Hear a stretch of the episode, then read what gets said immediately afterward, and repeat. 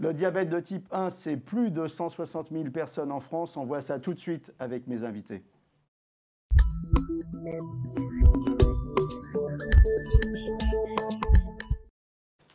Avec moi sur le plateau, le docteur euh, Emmanuel Le Cornet-Socol. Vous êtes diabétologue, endocrinologue à la Pitié-Salpêtrière et vous êtes auteur de Et si c'était hormonal? Avec moi également sur le plateau, Coralie Coralie, j'en bafouille. Hein, voilà, tellement elle est belle, Coralie, on en bafouille. Coralie Alabert, vous êtes influenceuse diabète et vous avez une page Instagram Coco and Podi. Alors, qui, qui est Coco et qui est Podi Coco, c'est vous, c'est Coralie. Exactement. Et Podi Podi, c'est ma pompe à insuline, mais c'est par extension le nom que j'ai donné à mon diabète. Donc euh, Podi, ça fait un petit peu référence à ce que je porte euh, sur moi, qui est ma pompe à insuline. C'est un pod. Et en ajoutant du coup le i, donc Podi, ça fait comme une petite créature mignonne qui prend soin de moi au quotidien. Coco et Podi, voilà. un petit couple qui vit son, diabète euh, au quotidien et qui a envie de le faire partager sur Instagram. Alors pourquoi? Un compte Instagram Alors, je suis partie du constat que l'image du diabète était assez vieillissante, qu'il n'y avait pas d'adaptation à ces nouveaux modes de communication qui étaient les réseaux sociaux.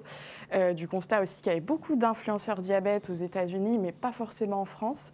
Et je recherchais quelque chose pour m'inspirer, quelque chose pour euh, euh, voilà, m'aider au-delà euh, des conseils de professionnels, évidemment. Et euh, j'ai tenté de lancer euh, Coco Podi. Donc, j'ai tenté de mélanger l'univers artistique avec des photos que je prends grand soin à prendre et l'univers médical. Et j'ai tenté de comment dire, un peu de copier les codes classiques des Instagrammeuses, des blogueuses, etc. Mais moi, je viens y insérer toujours mon diabète.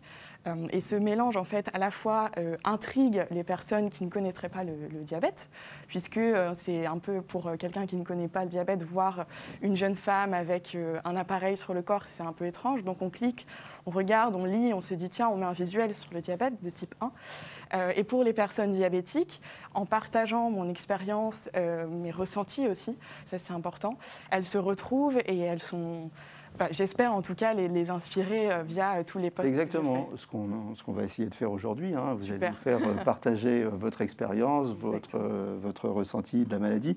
vous nous dites, j'ai essayé de faire des photos artistiques pour montrer le diabète autrement. Vous avez un métier artistique? Je suis chef de produit dans la vraie vie, donc oui, il y a de la créativité, dans le sens où il faut toujours faire attention au packaging, euh, marier les couleurs, euh, faire attention au visuel. Donc j'essaye d'amener euh, cette petite patte au cœur de mes photos, puisque c'est pour moi, il y a un pouvoir très très fort à travers l'image. Et ce qui est important de souligner aussi, c'est qu'avant, avec nos traitements, le diabète était plus invisible. On se piquait le doigt, on se faisait une injection et puis c'était terminé. Là, avec le capteur et la pompe insuline, c'est presque un moyen de, mettre une image en fait sur la maladie qu'on n'avait pas avant et ce qui nous permet, je trouve, d'avoir une plus grande force euh, et de pouvoir diffuser ces images, de sensibiliser d'autant plus euh, à la maladie. Alors c'est une manière aussi de parler euh, autrement. Hein. Les médecins ont un langage, un discours technique, médical, hein, c'est ce qu'on attend d'eux. Vous, vous avez un discours qui est le discours du vécu et du vécu par quelqu'un de, jeune. C'est important de parler aux jeunes du, diabète aussi. Exactement. Ah, c'est ce que vous avez voulu faire également, non? Exactement. C'était essayer de toucher aussi euh, bah voilà, une cible un peu plus jeune. Euh, c'était euh, proposer une nouvelle manière d'en parler à travers les réseaux sociaux. Ça paraît étrange de dire je, je parle de ma maladie sur un réseau social qui est normalement un but plutôt loisir. Euh, et effectivement, je reçois beaucoup de messages de jeunes personnes qui me disent bah, grâce à toi et en voyant tes photos, je me dis que le diabète, euh, bah, je peux peut-être moi aussi montrer mes pattes chez Capteur, je n'ai pas forcément en avoir honte. Et le fait d'habituer nos regards finalement à ces nouveaux dispositifs, ils paraissent de moins en moins étranges. Les diabétiques, eux, osent enfin, euh, si j'ai envie de dire, accepter leur maladie, mieux vivre avec, tout du moins. Et, euh, voilà, en normalisant en fait notre dispositif et en voyant tous les jours sur leur, sur leur feed Instagram, disons, ces photos-là, et eh ben, ils se disent Ok, je suis peut-être pas aussi bizarre que je le pensais, je suis mhm. peut-être pas aussi un extra. Ils peuvent même partager. Exactement, on partage. Et c'est une vraie communauté en ligne qu'on a trouvée, une vraie seconde famille. Et ça a honnêtement des vertus thérapeutiques. Et c'est un super complément au discours de nos professionnels de santé. Et j'ai trouvé, moi, personnellement, des un, renouveau euh, en, créant cette page, puisque j'ai rencontré des personnes qui me comprenaient. J'étais aussi à un stade où j'étais capable de rencontrer ces personnes, parce va, on va en discuter après, mais il y, a, certains passages dans la vie où le diabète est plus compliqué que d'autres. Justement, on a parlé de Coco and Pody, on va parler de Coco tout de suite, mais docteur Le Cornet-Socol, c'est important hein, qu'il y ait d'autres discours que le discours médical oui, le diabète, en plus, euh, celui qui est le plus connu, c'est le diabète de type 2, donc celui euh, des personnes qui arrivent vers l'âge de 40-50 ans, plutôt dans un contexte de surpoids. Avec un discours... c'est ça le diabète, c'est associé au, bon gros bonhomme là, qui, hein, qui a bien vécu et, Exactement, qui le paye à 50 ans. Une histoire, une histoire, familiale, enfin quelque chose qui est assez... Euh, pesant euh, presque pour, euh, pour les personnes. Et dans le diabète de type 1, donc je rappelle, c'est à peu près 5 à 10% des personnes vivant avec un diabète. Là, on est dans quelque chose de complètement différent, qui n'est pas du tout lié à l'alimentation, qui vous vient dessus souvent très jeune, parfois dès la toute petite enfance, mais ça peut survenir à 5 ans, à 10 ans, à 15 ans, à 20 ans, et se retrouver comme ça du jour au lendemain avec toutes ces piqûres et toutes ces mesures à faire, c'est très important. Un il y a une étude qui a montré qu'un patient ayant un diabète de type 1, il passe 600 heures par an à s'occuper de son diabète, entre faire ses contrôles, faire ses injections, aller voir les médecins, faire tous les examens qu'il a à faire. C'est extrêmement euh, envahissant. Donc il faut, c'est une très très bonne initiative. Petit point de mémo technique, le diabète de type 1, 1 comme insulinodépendant, c'est ça? Alors, on l'appelait insulinodépendant parce que c'est celui où, effectivement, brutalement, du jour au lendemain, le pancréas s'arrête de fabriquer l'insuline, qui est l'hormone qui va permettre de réguler le taux de sucre. Et c'est le système immunitaire qui s'attaque au pancréas sans que l'on sache exactement pourquoi. Le diabète de type 2, il est plutôt génétique, lié à l'âge, euh, au poids, au manque d'activité physique. Il est polyfactoriel, il vient de plein de choses qui sont, qui sont modifiées. Au départ, on a des médicaments, mais à un moment, on peut aussi avoir besoin d'insuline. Alors, Coco et Podi. Coco, oui. c'est quoi son histoire à Coco? Coco, c'est une jeune fille euh, bah, normale jusqu'à euh, Vienne. Euh, enfin, ce jour où, j'ai eu 9 ans, euh, bon, c'était pas le jour de mon anniversaire, mais dans l'année de ma 9e année. vous êtes encore très normal, je vous rassure. en tout cas, on, m'a diagnostiqué un diabète à l'âge de 9 ans. Euh, et euh, mon papa est diabétique de type 1, donc ma maman a reconnu les symptômes, ce qui a permis d'alerter assez rapidement et de me prendre en charge assez rapidement. et c'est vrai que quand on est enfant, on ne comprend pas ce qui nous arrive. On nous dit, voilà, vous êtes diabétique, on va à l'hôpital, on reste deux semaines. on se dit, bon, ben, une fois que je suis sortie de l'hôpital, ça ira mieux, je serai guérie. Ben non, parce que c'est toute euh, une masse d'informations qui vous arrivent dessus. En l'occurrence, c'était une masse d'informations pour ma maman. Euh, c'était euh, voilà comment calculer des glucides, comment injecter la bonne dose d'insuline. À l'époque, c'était même des seringues, il n'y avait même pas encore les stylos injecteurs. Donc c'est plutôt. que ça. Ah bah. j'ai 25 ans, donc ça fait 16 ans maintenant que je suis que j'ai un diabète. Euh, donc ça fait, ça fait pas mal d'années euh, finalement. Alors comment ça se passe, la vie quand on est une petite fille et après quand on est une ado? Euh, Compliqué? Pas compliqué? Compliqué dans le sens où c'est surtout bah, quand on est enfin petite fille, c'est plutôt les parents, donc c'est plutôt eux qui voilà se réveillent la nuit pour nous piquer le bout du doigt, au goûter d'anniversaire avec les copains. Bon voilà, on sait que c'est compliqué pour les parents de gérer tout ça vient l'adolescence et moi je, pense honnêtement que c'est la période la plus compliquée parce que c'est la période où on a envie d'être normal, on n'a pas du tout envie euh, d'être considéré comme différent et on a plus, enfin je parle pour moi, euh, j'avais envie de, cacher, je l'ai caché euh, beaucoup de fois. D'ailleurs, au collège, en plus, on faisait face surtout à de l'incompréhension, dans le sens où je devais aller tous les midis à l'infirmerie. Et euh, alors que j'étais à 1,50 g, qui est plutôt correct pour euh, euh, un enfant, enfin une ado diabétique, on me disait ah là là c'est trop élevé, il faut que ça va pas du tout. Alors on se prenait limite on était engueulés alors qu'on faisait les choses bien, on allait à l'infirmerie. Et personnellement je finissais par ne plus y aller, aller aux toilettes, faire ma piqûre en cachette. Le lycée, c'est pareil aussi. Bah voilà, commencent les soirées, les sorties entre copains. Et, c'est compliqué euh, de gérer. Copains, et alors les petits copains, on leur dit qu'on est diabétique, on leur dit pas, on fait quoi? C'est pas honteux hein, quand même des diabétiques. Hein, alors, je pense vraiment que le, le bon parti à prendre, c'est de toujours le dire. Alors, c'est pas facile euh, dans les faits, euh, parce que s'il nous arrive quelque chose, si on est en hypo, on a besoin d'assistance, etc. Mais de passer ce cap-là, c'est très très compliqué, parce qu'on a l'impression que, voilà, on se dévoile, on se met à nu. Et j'ai envie de dire, c'est quelque part un filtre à, bonne personne, parce que si la personne tient à vous et qu'elle s'intéresse à votre maladie, c'est qu'elle vaut la chandelle, en tout cas à la fin. Donc, euh, mais oui, en tout cas, pour résumer, la période adolescente a été très compliquée pour moi, dans le sens où je le cachais, j'ignorais. Mhm. et aujourd'hui alors? Aujourd'hui, c'est si vous m'aviez dit Aujourd'hui, que il y a le blog, il y a tout. si, si vous m'aviez dit que j'étais ambassadrice comme ça un jour du diabète, euh, j'en- je, je ne le croirais pas en fait, tout simplement. J'ai juste euh, testé, enfin, j'étais tellement en hyper assez souvent à cacher mon diabète que mon corps s'est épuisé et j'ai réalisé que si je prenais pas soin de ma santé, ça veut dire que j'allais pas pouvoir vivre toutes ces belles choses que j'avais envie de vivre. Euh, et ce déclic a fait que j'ai pris la pompe à insuline comme un renouveau. Je me suis dit, je comprenais plus grand-chose au stylo à insuline. J'allais passer sous, sous pompe et ça ça m'a vraiment beaucoup aidé. Mais en même temps, ça m'a donné le sens du mot diabète et là, ça a été très très compliqué. Deux questions. Alors, euh, la pompe à insuline, euh, comment ça se passe? Et la deuxième question, est-ce qu'on vit normalement finalement une fois qu'on a la pompe? Eh bien, écoutez, oui, je vis normalement. J'ai fait euh, mes études, j'ai mon master, j'ai obtenu mon, mon- mon job. Enfin, tout. Quelle frimeuse, hein, le celle-là. Elle nous dit qu'elle a son voilà. master, qu'elle a un job de rêve, tout ça. Parce que, parce que souvent, je reçois beaucoup de messages. Bah, je ne sais pas si tu vais sortir de chez moi, je ne sais pas Ouais. si je peux le faire, je ne sais pas. Mais si, oh, vous pouvez le faire. Alors, avec toujours de l'anticipation, euh, il faut toujours prévoir son insuline, son sucre, évidemment. Mais on peut tout faire en soi. Euh, La seule chose qu'on puisse pas faire, c'est produire de l'insuline. Euh, complètement, c'est la seule chose qu'on ne peut pas faire. D'où la pompe. Et on D'où va la voir- pompe. Voilà, et on verra ça tout à l'heure avec euh. Johanna, les différentes pompes. Bah, je vous remercie, hein, Coco. Merci à vous. Voilà. Et puis, euh, donc, euh, pour tous ceux qui ont un, un diabète de type 1, on leur recommande de suivre Coco et Podi sur euh, Instagram, de rejoindre la communauté, de partager, de faire euh, vivre la communauté. Avec grand plaisir. Merci, Coralie. Merci. Merci beaucoup.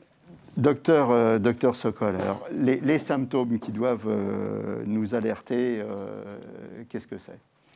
Les symptômes sur lesquels le diabète est découvert le plus souvent, alors il y en a quatre. Tout d'un coup, on se met à avoir très soif, à aller souvent uriner. Et quand c'est les enfants, en fait, l'un des signes qui attire, c'est un enfant qui se remet à faire euh, pipi la nuit, alors qu'il était euh, devenu propre. Donc ça, ça doit alerter. On se met à maigrir et à manger plus que d'habitude. En fait, l'insuline fait baisser le sucre dans le sang, mais surtout, elle permet au corps d'utiliser justement le sucre comme source d'énergie. Donc à partir du moment où vous n'en avez plus, vous vous mettez à maigrir, vous êtes extrêmement fatigué, et le corps essaye d'éliminer ce sucre dans les urines. Donc ça, c'est les symptômes qui doivent nous alerter. À partir de quel âge on peut développer un diabète de type 1 En fait, les premiers cas, malheureusement, sont découverts vers l'âge de 1 an. Et c'est vrai que ces dernières années, euh, les enfants qui ont moins de 4-5 ans, l'incidence, donc euh, la survenue de nouveaux cas de diabète chez les très jeunes enfants est en forte augmentation. C'est une maladie grave, le, le- le diabète de type 1, ou pas Est-ce qu'on doit, finalement, si on dit c'est une maladie grave, on fait peur à tout le monde, mais d'un autre côté, c'est pas une maladie qu'on doit prendre à la légère, alors c'est quoi les bons messages? Alors de l'extérieur, c'est perçu comme une maladie grave à cause de ces problèmes de piqûres. On parle de sang, on parle de se piquer le bout du doigt, on parle de s'injecter un produit. En fait, le diabète devient grave si le taux de sucre est resté pendant des années très très haut et que les organes sont abîmés à cause de ça. C'est là qu'il devient grave. Donc tout ce qu'on fait en amont, tout ce que Coco fait pour empêcher son taux de sucre d'être trop haut, c'est d'empêcher que le diabète entraîne des complications graves. C'est ça qu'on veut éviter. Les yeux, les reins, les pieds, le cœur. Alors, les solutions, les précautions à, à prendre. Euh, Peut-être avant d'aller dans les solutions, réexpliquer ce- cette histoire de, taux euh, de la glycémie et pourquoi il faut surveiller son taux tout au long de la journée? Pourquoi il varie finalement ce taux?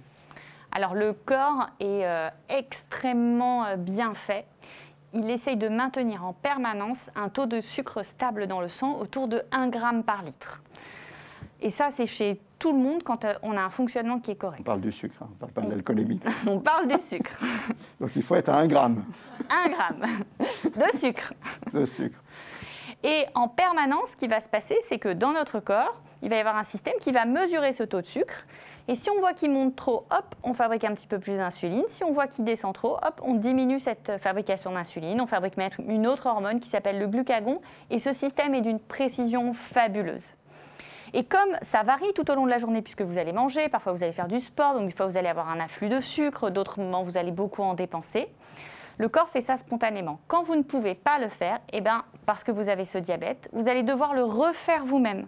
Et c'est là que le fait de vous mesurer le taux de sucre pour voir où vous en êtes et d'injecter de l'insuline pour corriger ce taux de sucre d'une part, compenser des apports de sucre dans l'alimentation et voir adapter la dose en fonction du sport que vous allez faire. C'est tout ça que vous allez faire en permanence.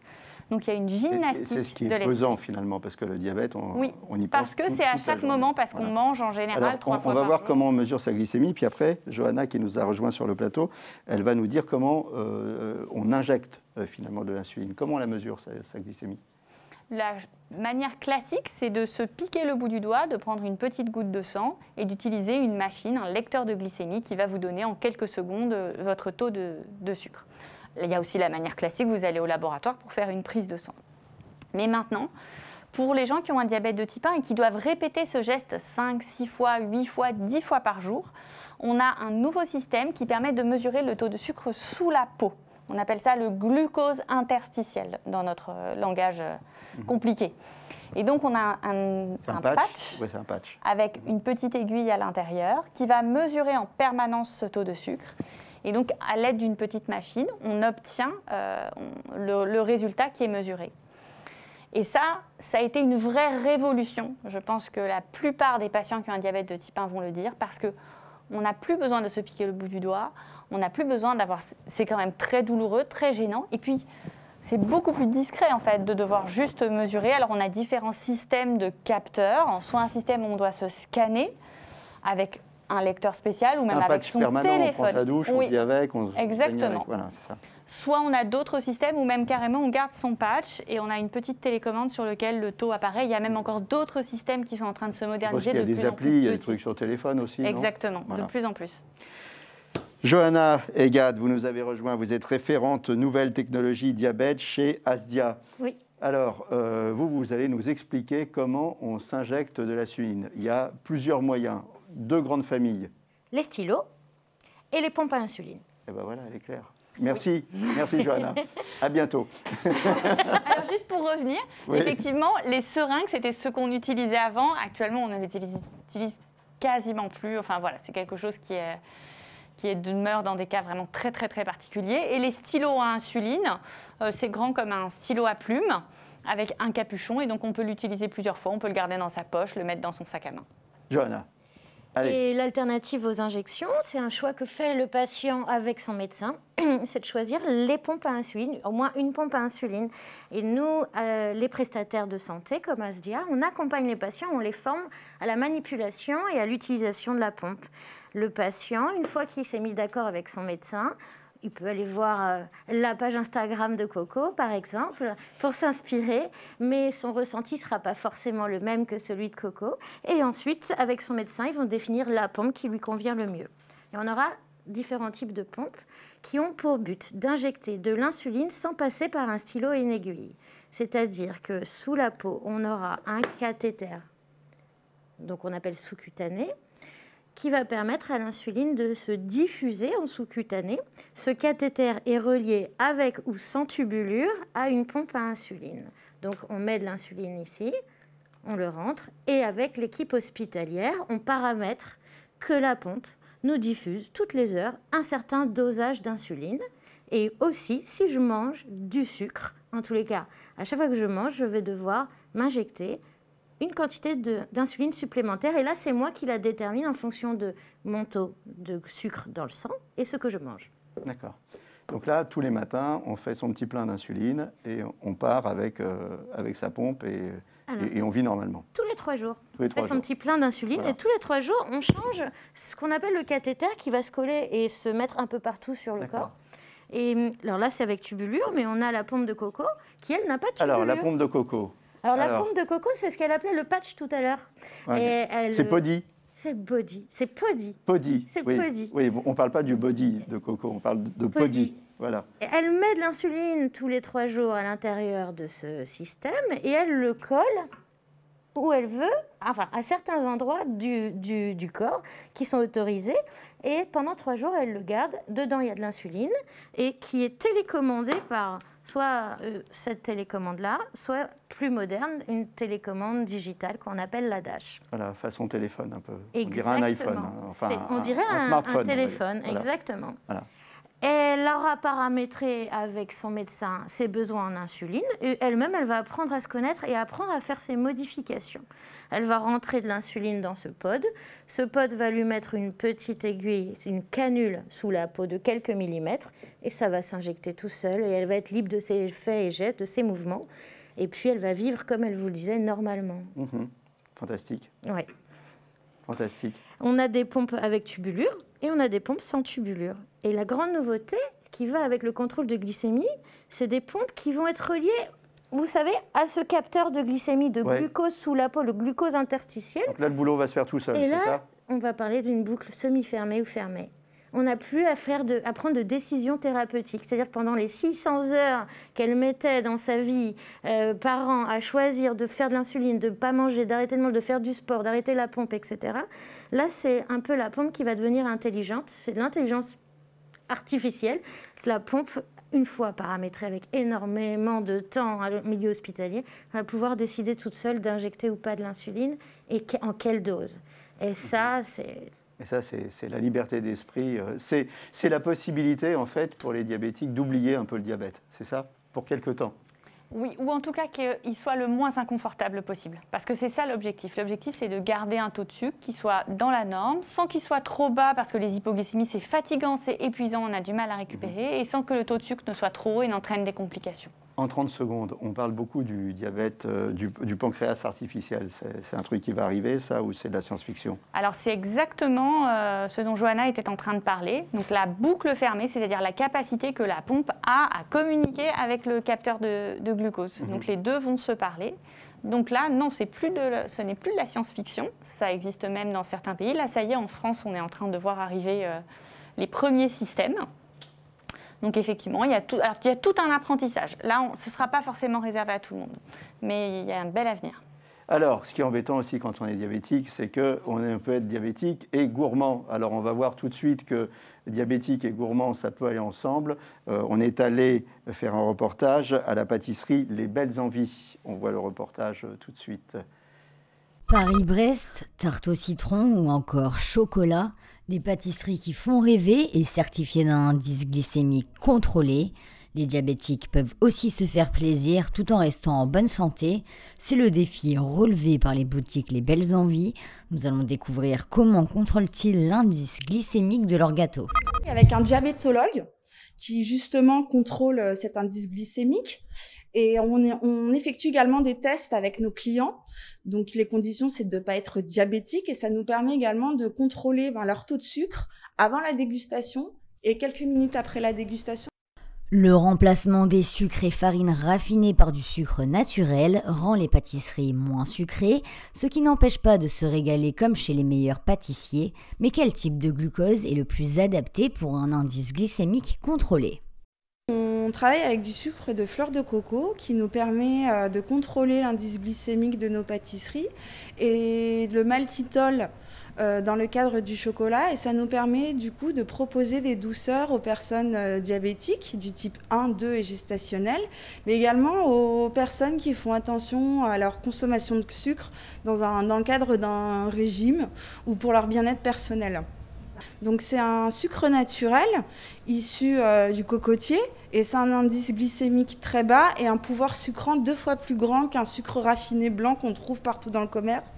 Le contrôle de sa glycémie par une meilleure alimentation et un exercice physique régulier restent les seuls moyens de prévenir la survenue d'un diabète de type 2 et de retarder l'aggravation d'un diabète de type 1.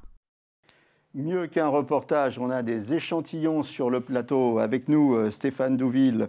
Euh, vous, vous faites des chocolats, vous faites des confitures et vous faites euh, des nougats et, et pas que Des ça. hein, vous faites plein de choses avec justement du maltitol. Avec du maltitol, absolument. Alors on va goûter, on va demander au docteur, on va demander à la science. hein. Docteur, goûtez-nous une petite, euh, une petite douceur là. On vous les a mis devant vous. Ouais. Hein Avec les masques, c'est un peu moins pratique. pour voilà. les Non mais juste pour la douceur, on a le droit. Voilà. Alors racontez-nous comment vous faites ça. Bah, en fait, le- nous remplaçons le sucre par du maltitol. Donc, le, le maltitol est un édulcorant naturel qui est issu du blé. Au passage, c'est sans gluten, même si ça n'a pas d'intérêt pour ce qui nous préoccupe. Mais dès qu'on parle de blé, ah, il y a du gluten. Non, il n'y a pas de gluten dans le maltitol. Et le, maltitol a la particularité d'être digéré très lentement par l'organisme, donc ça affecte très peu la glycémie. Donc c'est quelque chose qui permet à tous les diabétiques de type 2 de pouvoir euh, comment dire, manger des, bons chocolats. Le, goût euh, est vraiment très très proche pour dire, euh, c'est très, même en le sachant, quand on le goûte, il est très difficile de détecter que c'est un chocolat entre guillemets sans sucre. On va demander. Je suis d'accord, c'est parfait. D'accord, c'est parfait. Je reviendrai. Et, et, donc, pour les, par contre, pour les diabétiques de type 1, nous, euh, nous ne sommes pas. De... Oui. On est, on est à la fin de l'émission. Je suis vraiment désolé. On va dire où on les trouve ces chocolats? Ah, on, les trouve dans, notre boutique euh, Roi Chocolatier, donc dans le au Trocadéro dans le 16e, et surtout en ligne sur notre boutique en ligne roi.fr. Voilà, pour euh, tous les diabétiques de type 1 qui sont quand même des gourmands, hein, de la confiture, du nougat, des amandines, des tablettes. Voilà, c'est bientôt les fêtes. Régalez-vous. Merci d'être passé euh, sur le plateau pour nous apporter toutes ces douceurs. Chocolaterie Roi, on n'oublie pas. À très bientôt pour un nouveau numéro de Capital Santé. Et d'ici là, portez-vous bien.